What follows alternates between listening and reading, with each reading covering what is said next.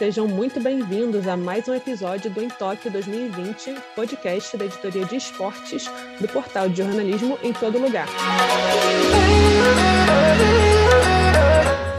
O episódio desta quinta-feira, dia 29, traz o que de melhor aconteceu nas várias competições que rolaram, com direito a mais medalhas para o Brasil e algumas eliminações lamentáveis.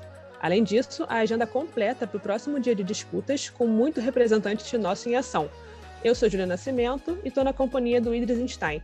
E a gente vai te deixar por dentro de todos os destaques brasileiros em Tóquio.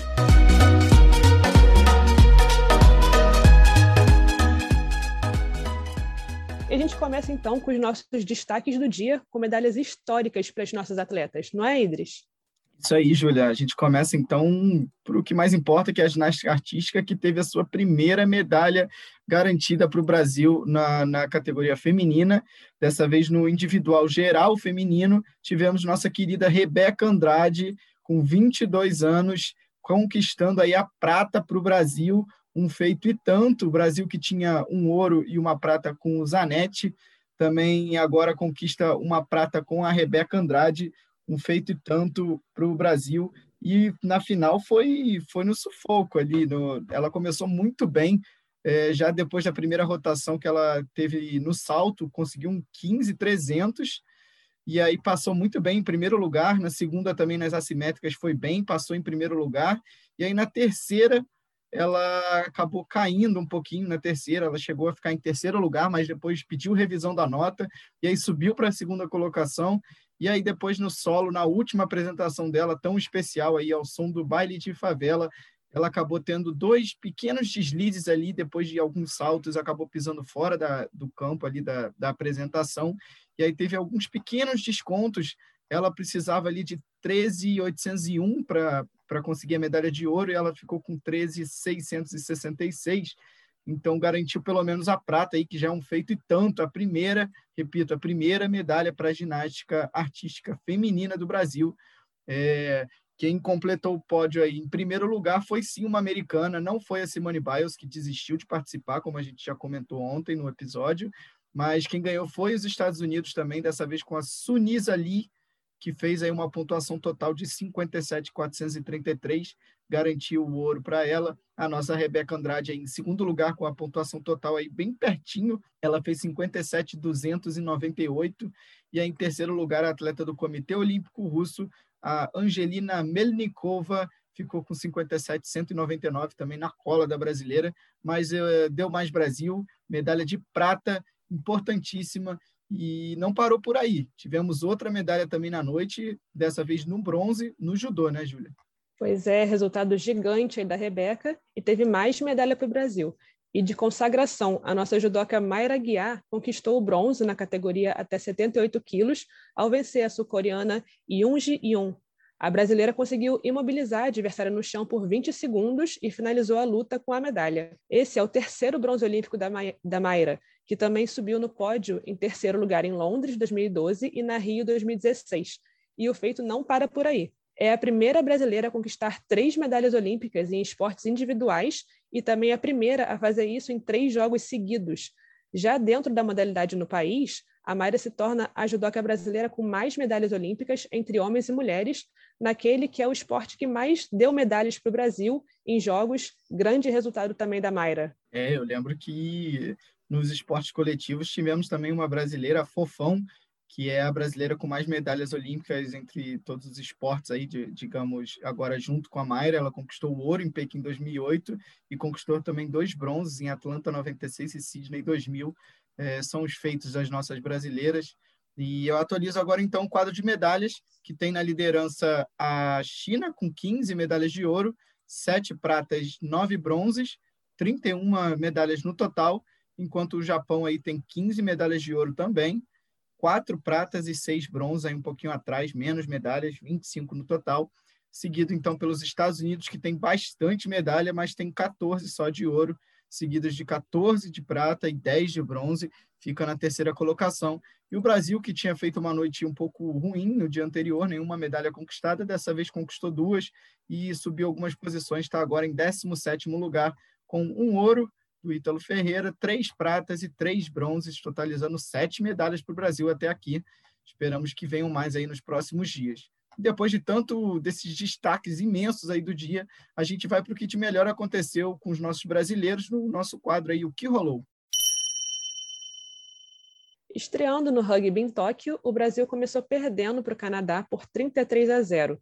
Já no segundo jogo, mais uma derrota, dessa vez para a França, pelo placar de 40 a 5, mas com os primeiros pontos do Brasil. As meninas ainda enfrentam as Ilhas Fijis e, já não classificadas, vão para as disputas do nono ao décimo segundo lugar. No ciclismo BMX, a prova de corrida, o nosso brasileiro Renato Rezende terminou na terceira posição e passou para a disputa da semifinal masculina, onde somente os quatro primeiros classificam para a grande final.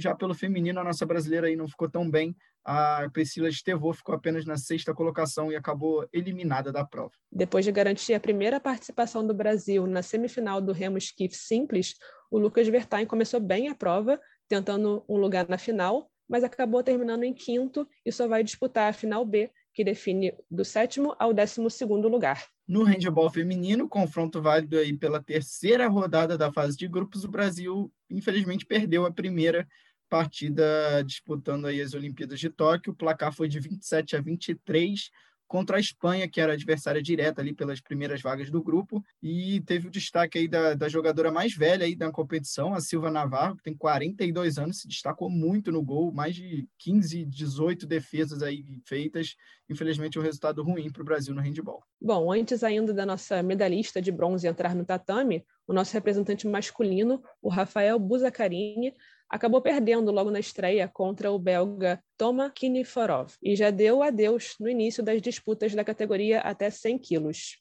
Agora a gente começa aí os resultados da vela. Teve muita regata acontecendo e nessa sequência, nessa sequência aí de disputas do dia da vela, nosso bicampeão olímpico Robert Scheidt teve duas regatas pela categoria laser. Na primeira ele terminou em oitavo lugar, na segunda um pouco abaixo, décima segunda colocação então, na, quali, na classificação geral, ele caiu de terceiro para quarto lugar, mas ainda, te, ainda segue vivo, segue bem aí na disputa para talvez conquistar uma medalha para a vela novamente. Seguindo na vela, então, a Fernanda Oliveira e a Ana Barbatian foram as nossas representantes na categoria 470 feminino, também para duas regatas. Fecharam a primeira com o melhor resultado possível, em primeiro lugar, mas na segunda corrida não conseguiram manter o mesmo nível e terminaram na décima posição.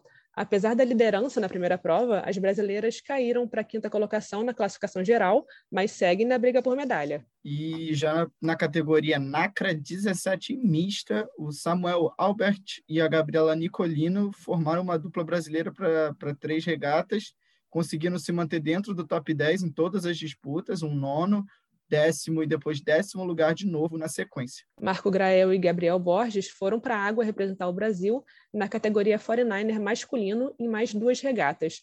E teve mais primeiro lugar para a gente. Os nossos atletas ficaram em sexto na primeira e venceram a seguinte. Ótimo resultado.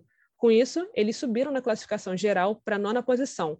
Lembrando que nessa categoria só oito duplas avançam para a grande final. Já pela categoria RX feminina, a Patrícia Freitas é, foi o Brasil aí na vela para essas outras três regatas que tiveram. É, foi a primeira foi o melhor resultado da atleta, décimo lugar, na segunda um pouco abaixo, terminando em décimo quinto, e na terceira e última conseguiu uma ligeira recuperação aí, fechando em décimo segundo lugar. Dessa, dessa forma aí, a Patrícia conquistou uma vaga na prova das medalhas, só que não da forma como ela queria, porque com a pontuação que ela teve, ela não tem mais chance de pódio. Ela está exatamente em décimo lugar na classificação geral, passavam as dez primeiras para a regata da medalha, mas já é um resultado interessante aí para o Brasil na, na, nessa categoria. Jorge Zarif foi o brasileiro na sequência pela categoria fim masculino para duas regatas. O velejador concluiu a primeira prova bem, em quinto lugar, mas em seguida caiu de posição e fechou a segunda corrida na 11ª colocação. Ocupa agora a 13ª colocação na classificação geral. Então, fechando aí esse caminhão de disputas na vela, é, o Henrique Haddad e o Bruno Bertlen disputaram a categoria 470 masculina e tiveram mais duas regatas, nas duas com resultados bem diferentes, a gente diria enquanto que na primeira veio um bem negativo, 17º lugar, na segunda eles levaram aí a vice-liderança da regata na classificação geral, então, entre altos e baixos, eles estão na nona colocação. Um segundo lugar para eles, então, fecharem bem o, o dia aí na, na, na modalidade. Já pela canoagem slalom, a Ana Sátila conseguiu chegar na final da categoria C1 com o terceiro melhor tempo, um 114 segundos e 27 centésimos. Na final, a mineira de 25 anos acabou ficando em último lugar por ter perdido uma das portas e sofreu uma penalidade de 50 segundos. Essa foi a primeira vez com o Brasil na final da canoagem slalom, marca importante para nossa Ana terceira do ranking mundial. Na, em mais uma disputa das oitavas de final do boxe, dessa vez pela categoria peso médio, o Brasil estreou com vitória do brasileiro Herbert Souza, passou para as quartas de final depois de vencer um chinês, o Herbiek Toueta, por 3 a 2 na decisão dividida dos juízes, uma, um confronto aí bem equilibrado, mostra o equilíbrio do confronto e o brasileiro acabou crescendo principalmente no final da luta e aí conseguiu essa, essa vitória por decisão dos juízes. Pois é, mas já nas oitavas do peso mosca acabou não dando para a brasileira Graziele de Jesus, derrota por pontos, 5 a 0 para a japonesa Tsukimi Nakimi. E no tênis, uma derrota aí para a gente lamentar um pouco, mas também parabenizar nossa dupla brasileira na dupla de feminina, a Luísa Stefani e a Laura Pigossi, elas jogaram contra as suíças Bentit e Gulobit, inclusive a Bentit passou para a final de simples e agora venceu também as brasileiras na, na dupla. As brasileiras conseguiram já, desde já, a melhor marca do Brasil na competição, chegaram na semifinal, mas infelizmente não deu para o Brasil. Elas começaram até muito bem a partida, fizeram 4 a 0 no primeiro set em games, mas depois acabaram deixando chegar as, as suíças, conseguiram se recuperar e fecharam o primeiro em 7 a 5 E aí, na sequência, no, no segundo set, perderam por 6 a 3 e aí não deu para elas. Elas vão disputar aí o bronze ainda, mantém o sonho de uma medalha para o tênis viva, que já seria um feito incrível. Pelo tiro com arco, a nossa brasileira Anne Marcelo dos Santos começou as disputas, vencendo a mexicana Ana Vasquez por 6 a 4. Na partida seguinte, pelas oitavas de final, ela pegou uma sul-coreana, Ansan, simplesmente número 9 do ranking mundial, então não deu para a brasileira 7 a 1 e foi o adeus para Anne Marcelli lá em Tóquio. O vôlei feminino do Brasil fez aí o seu melhor jogo da fase de grupos, venceu o Japão por 3 a 0, parciais de 25-16, 25-18 e 26-24. Esse terceiro é um pouco mais equilibrado. É, apesar dessa ótima notícia na quadra, infelizmente, durante o jogo, a levantadora, a Macris, levantadora titular, teve uma torção no, no tornozelo, precisou sair de quadra ali aos prantos, chorando muito, não só pela lesão, mas pela chance, pela possibilidade aí talvez de não continuar na competição. Ela pode desfalcar o Brasil nos próximos jogos, vamos ter que esperar aí para ver se sai algum resultado, mas a gente fica na torcida para que ela para que ela se recupere o quanto antes. Bom, agora a gente passa para a natação, que começou com a final dos 800 metros livres e o brasileiro Guilherme Costa na piscina. Ele até começou bem, mas caiu ao longo da prova e terminou em último lugar na final. Isso de noite, aí caminhando pela manhã, a gente teve as primeiras classificatórias, começando com a bateria da nossa brasileira Viviane Jungblut, pelos 800 nado livre. Ela ficou em terceiro lugar na bateria que ela disputou, com tempo aí de 8 minutos, 38 segundos e 88 centésimos, mas no geral ela ficou bem longe aí das primeiras primeiras colocadas, 20 segundos atrás, 20 segundos atrás do tempo necessário e acabou não passando para a final. Seguindo para os 100 metros nado borboleta, o brasileiro Matheus Gont nadou mas ficou em último na sua bateria. Vinícius Lanza esteve na sétima bateria e também ficou no último lugar com um tempo de 52,08. Nenhum dos dois passou para a final da prova. E aí, fechando a participação brasileira, também não tivemos representantes passando para as finais. Pelo revezamento 4 por 100 medley misto, o Brasil também não, não foi tão bem. O Guilherme Baceto, Felipe Lima, Giovana Diamante e a Larissa Oliveira terminaram em penúltimo com um tempo de 3 minutos, 46 segundos e 74 centésimos, e aí também deram adeus nessa prova, nenhum brasileiro classificado nas classificatórias desse dia. Bom, agora a gente passa para o vôlei. Na terceira e última rodada da fase de grupos do vôlei de praia, a nossa dupla formada por Agatha e Duda precisava e conseguiu vencer para passar direto para a próxima fase com a segunda colocação. As parciais foram 21 a 18 duas vezes, aí nos dois sets. E fechando o dia brasileiro aí com mais resultado positivo no vôlei de praia, dessa vez o masculino, também deu Brasil, uma vitória importantíssima da dupla Alisson e Álvaro Filho, para cima dos medalhistas de bronze em 2016, os holandeses Brouwer e Milhauser. As parciais foram de 21 a 14 e 24 a 22, primeiro lugar no grupo para eles. Bom, depois de tanto resultado, informação, a gente vai agora para a nossa agenda do dia, do próximo dia de competições. E a gente começa com o handball masculino mais Brasil em quadra. Quem conta pra gente é a Maria Carolina Fernandes. A seleção brasileira masculina de handball volta às quadras hoje às 9 horas pelo quarto jogo da fase de grupos contra a Argentina. Em seu último jogo contra a França, os brasileiros perderam por 32 a 25.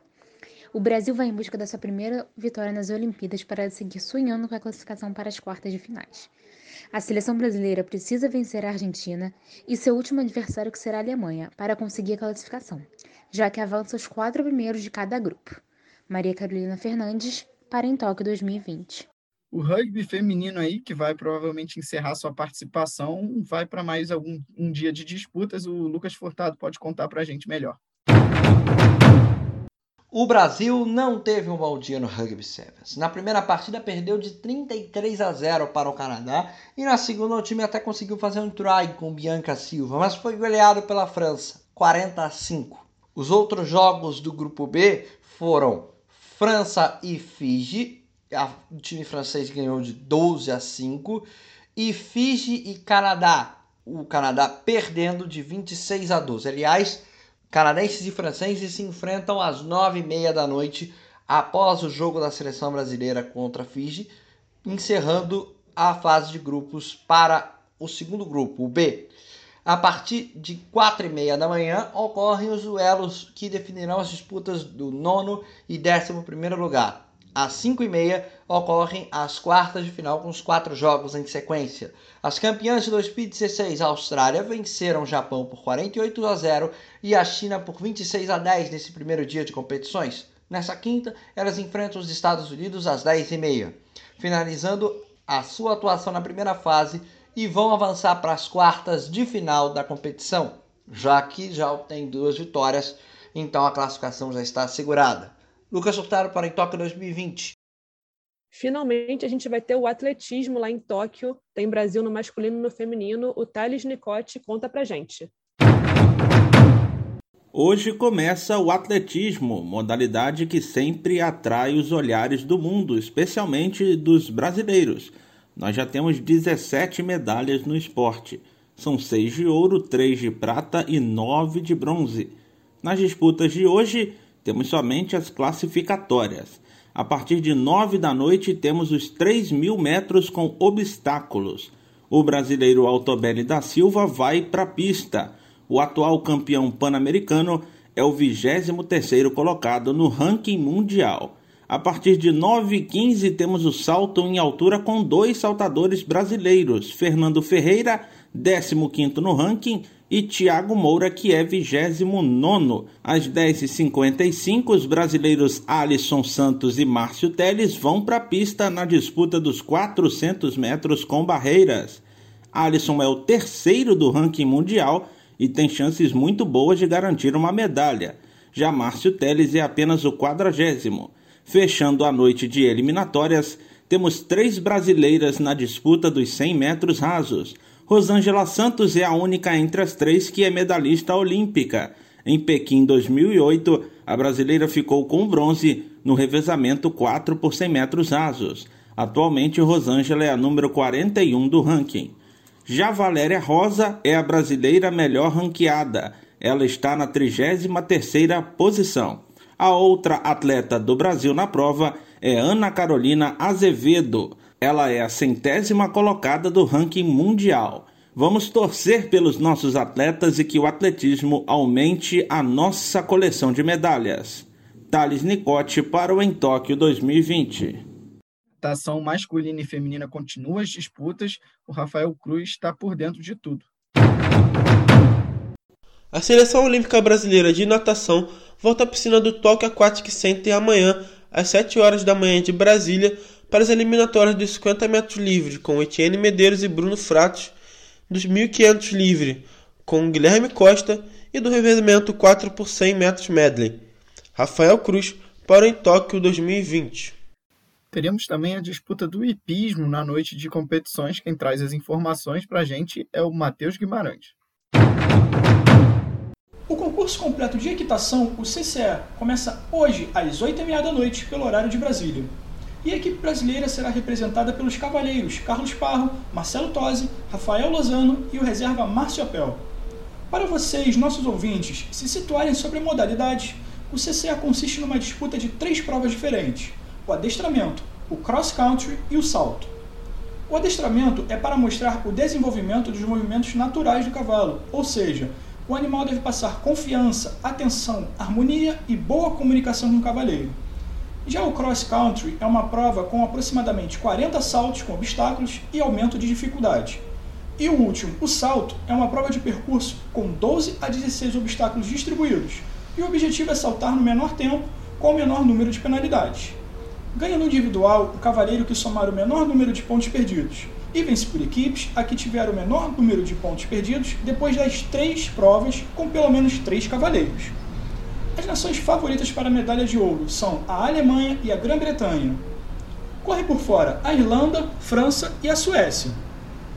A expectativa do Brasil não é das melhores na disputa pelo pódio, e sim em melhorar o resultado brasileiro nos Jogos Olímpicos, já que no Rio 2016 ficamos em nono lugar. Mas é claro que fica a nossa torcida para um lugar no pódio junto com a melhora do desempenho. Aqui é Matheus Guimarães para o Em Tóquio 2020. Agora a gente vai para as lutas. Tem boxe também, Brasil no masculino e no feminino, Rafael Cruz.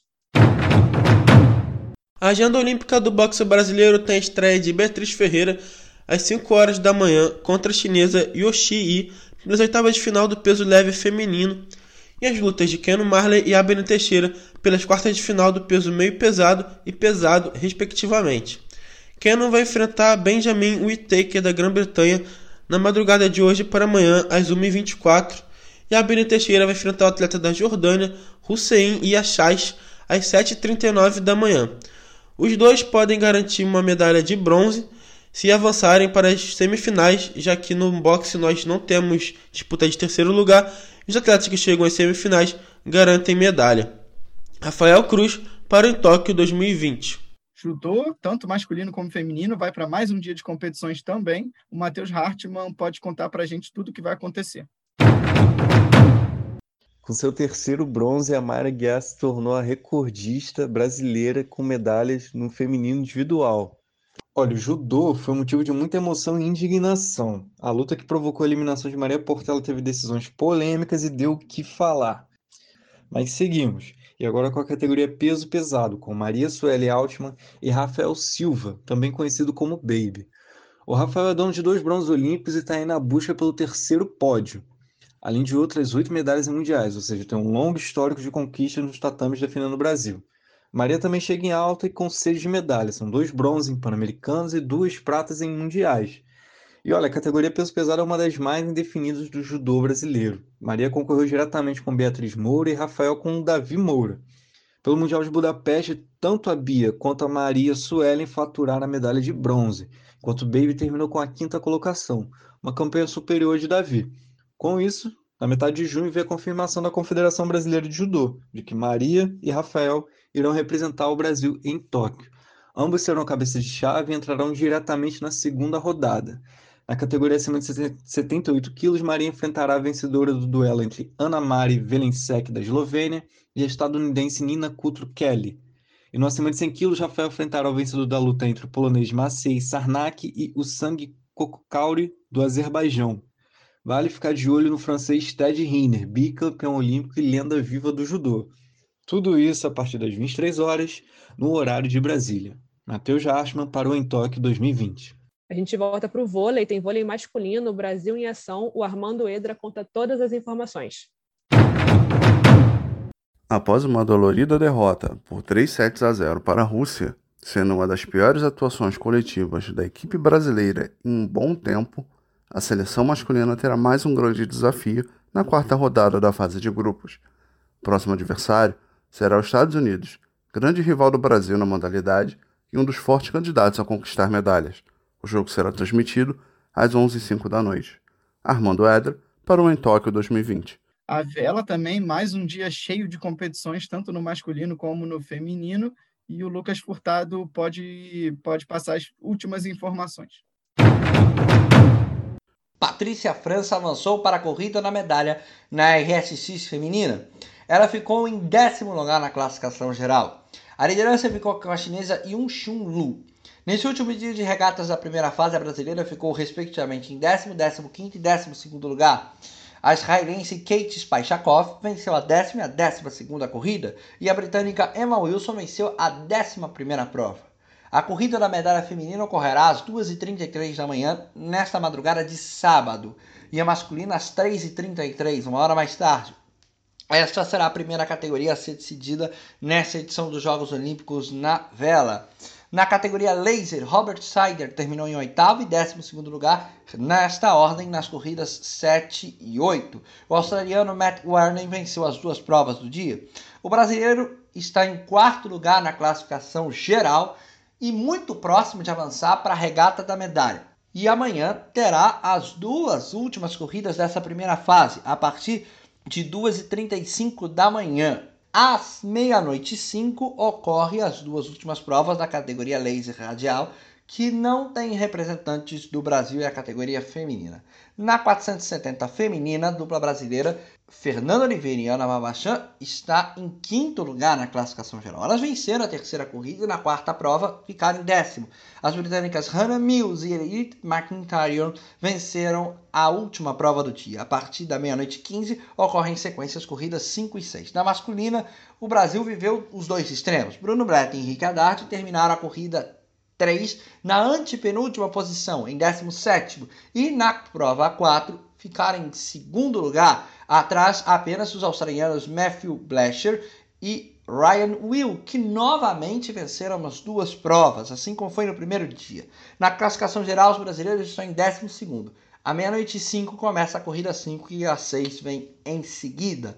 Na 49er masculina, a dupla Marco Grael e Gabriel Borges terminaram a quinta prova em nono e venceram a sexta, mas foram desclassificados das duas etapas junto com a dupla irlandesa Robert Dixon e Sian Wadlov por terem colocado o peso do trapézio acima do exigido no regulamento. O regulamento exige o peso do trapézio em 2 quilos. Aos 5 minutos dessa sexta-feira, começa o penúltimo dia da primeira fase, com as corridas 7, 8 e 9.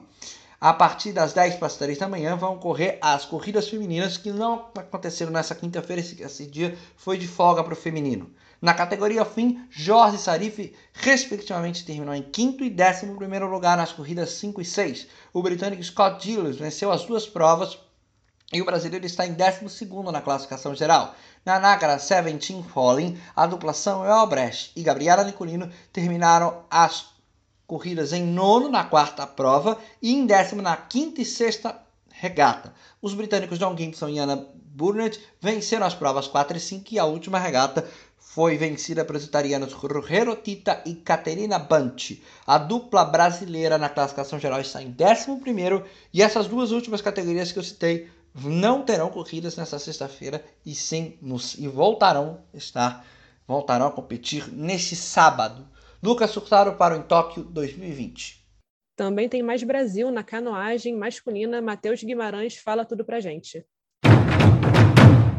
Na madrugada desta quinta para sexta-feira, às duas da manhã, teremos a semifinal da categoria do caiaque masculino. E o Brasil será representado pelo Pedro Gonçalves, o PP. Nas classificatórias, ele ficou na décima colocação geral, com um tempo de 92,91. Se manter esse ritmo, o Brasil tem esperanças para um bom resultado e chegar forte na disputa da final, para continuar fazendo história na modalidade, como a Ana Sátila fez nesta madrugada na categoria da canoa feminina. Apesar dela não ter conquistado uma medalha, foi a primeira vez em que uma brasileira chegou na final da canoagem slalom. Por fim, a final do caiaque masculino será logo após as semifinais, às 4 da manhã. Aqui é Matheus Guimarães para o Em Tóquio 2020. E dessa, nesse dia de competições vai ter os saltos ornamentais com um representante feminino do Brasil. O Matheus Carvalho é quem conta as últimas notícias. Amanhã pela madrugada teremos a estreia do Brasil nos saltos ornamentais feminino. A nossa representante será Luana Lira, de 25 anos, natural de João Pessoa, que compete no trampolim de 3 metros no Centro Aquático de Tóquio, às 3 horas da manhã no horário de Brasília. Luana foi sexto lugar na mesma prova nos Jogos Pan-Americanos de Lima em 2019. As 18 primeiras atletas, de 27 no total, se classificam para a semifinal. Matheus Carvalho para o Entoque 2020. A gente volta para o futebol, futebol feminino do Brasil. Matheus Carvalho, conta para a gente também. Amanhã começa a fase quartas de final no futebol feminino. O Brasil classificado enfrenta o Canadá, dia 30, às 5 horas da manhã no horário de Brasília, em Miage. É tudo ou nada agora. Quem perder, volta para casa. Matheus Carvalho para o Em Tóquio 2020. E fechando então a agenda, vai ter vôlei de praia masculino, fechando as participações brasileiras. O Armando Edra é quem sabe das últimas notícias. Nas areias de Tóquio, Bruno Schmidt e Evandro enfrentam na terceira rodada a dupla polonesa Bril e Fijalek, que conseguiram somente um título de etapa do circuito mundial desde a criação da parceria em 2017, mas estão invictos no atual torneio olímpico. A partida ocorrerá às 9 horas da manhã de sexta-feira. Armando Edra para o Em Tóquio 2020.